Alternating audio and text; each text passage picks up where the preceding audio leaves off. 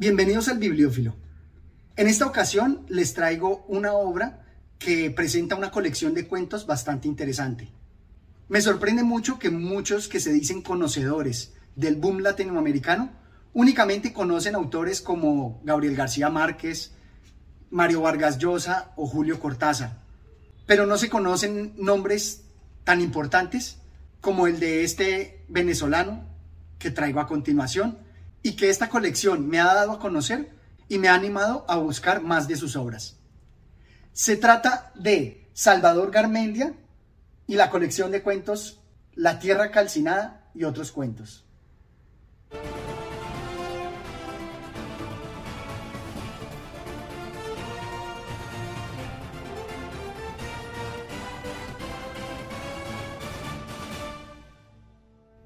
El escritor es muy ingenioso, nos presenta cierres y giros en los cuentos que nos dejan perplejos. Y en los cuentos que están aquí reunidos, logro vislumbrar su gran preocupación, los movimientos que van desde lo inmaterial que se materializa hasta cómo lo material se desmaterializa. Como acá. Apenas ella entró en su camarote y encendió la luz, notó la ausencia del tigre, una ausencia demasiado visible para que pudiera pasar desapercibida. Y más adelante, la nostalgia abrió sus cuatro garras en silencio. Me gusta muchísimo la forma como desarrolla esa materialización de conceptos tan etéreos como la nostalgia, jugando con las palabras y mostrando cómo la ausencia se percibe, se materializa, hasta hacerse visible. Y por supuesto, con esta su preocupación, va a explotar bastante los temas que van hacia lo fantasmagórico, hacia lo sobrenatural, que muchas veces puede encontrarse en la cotidianidad. Dice así, ¿tú crees que te has acostado conmigo esta noche, Katire? Le oyó decir, pues no, conmigo ya no se acuesta nadie. Y más adelante, ¿quieres saber por qué? preguntó la mujer. Porque yo estoy muerta, Katire. Mírame, Quiero que me recuerdes siempre. Ahora tengo que irme. Reuniendo todas sus fuerzas, hizo un intento por desaparecer, pero no obtuvo ningún resultado. El hombre, sonriendo desdeñosamente, abandonó la habitación. Ella era todavía demasiado joven e inexperta. Una vez a solas, repitió su intento y esta vez desapareció en un soplo. Este me gustó muchísimo porque juega con los conceptos precisamente de la materialidad, en cómo ella es un fantasma, pero también en los conceptos de nuestra sociedad, en donde este hombre ni siquiera se dio cuenta que ella era un fantasma. Y así vamos por la vida, dejando de percibir la corporeidad de nuestros semejantes. Él ni se dio cuenta que ella era un fantasma y así mismo puede pasar con las innumerables personas a las cuales somos indiferentes y fácilmente pueden ser un fantasma y no nos daremos cuenta porque no percibimos su corporeidad, no los notamos.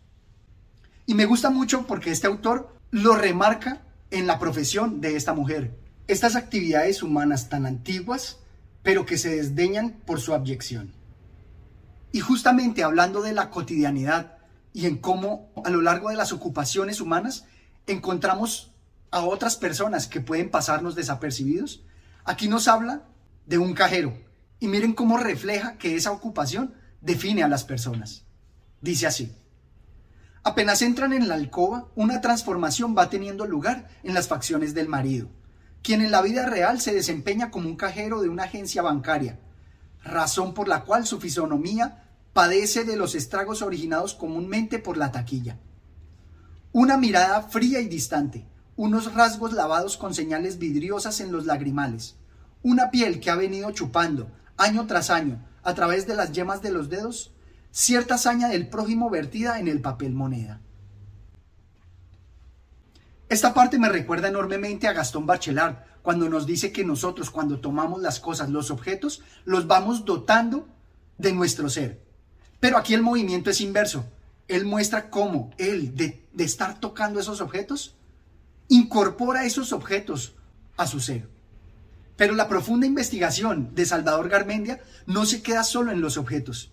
También vamos a ver cómo las palabras, los cuentos, las leyendas también se materializan. Veamos esto. De esta manera y a partir de aquel día, la imagen de Bartola principió a crecer y a ramificarse por toda aquella casa, acompañándose con sus numerosas pertenencias, sus vestidos, sus prendas, sus objetos de tocador y todo un muestrario de bisutería y enseres hogareños. Y más adelante. Y así fue como al cabo de pocos años, la residencia de Tancredo se halló impregnada totalmente del alma y el cuerpo de Bartola, cuyo universo personal no cesó un momento de multiplicarse y entretejerse siempre de manera jocosa por entre la vida de la familia. Este cuento me parece muy entretenido porque logra con sus juegos de mentiras y verdades entrelazar las realidades y va dotando a la vida de una familia con una realidad traída a través de una anécdota, a través de una narración, mostrándonos así toda la potencia de las palabras. Y justamente para remarcar ese juego de mentiras y verdades, nos dice así. A veces me confundo y ya no sé cuál es la verdad y cuál la mentira. Y si estoy en mi casa, entre mi gente, me parece que todo lo relacionado con Bartola es pura invención mía, y que si estoy corriendo al lugar no encontraré la casa ni nada.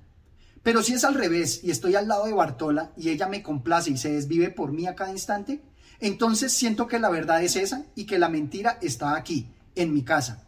¿Comprendes?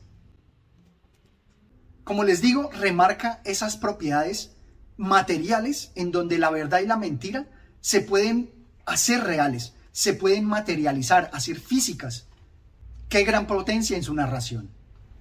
Me gusta mucho tratar de encontrar esos hilos conductores o esas preocupaciones de un autor cuando nos presenta su obra. Y de verdad, en varios de los cuentos aquí reunidos se logra vislumbrar eso, con diferentes situaciones que nos plantea, diferentes relatos, y asimismo con una variedad de técnicas. Me gustó mucho esta donde logra presentarnos otra materialización. Uno de paso, como todos, un golpe de aire nocturno endurecido entra a la habitación y luego parece que un cuerpo masculino fuera haciéndose, modelándose delante de ella a medida que el recién llegado se mueve, gruñe o canturrea junto a la cama.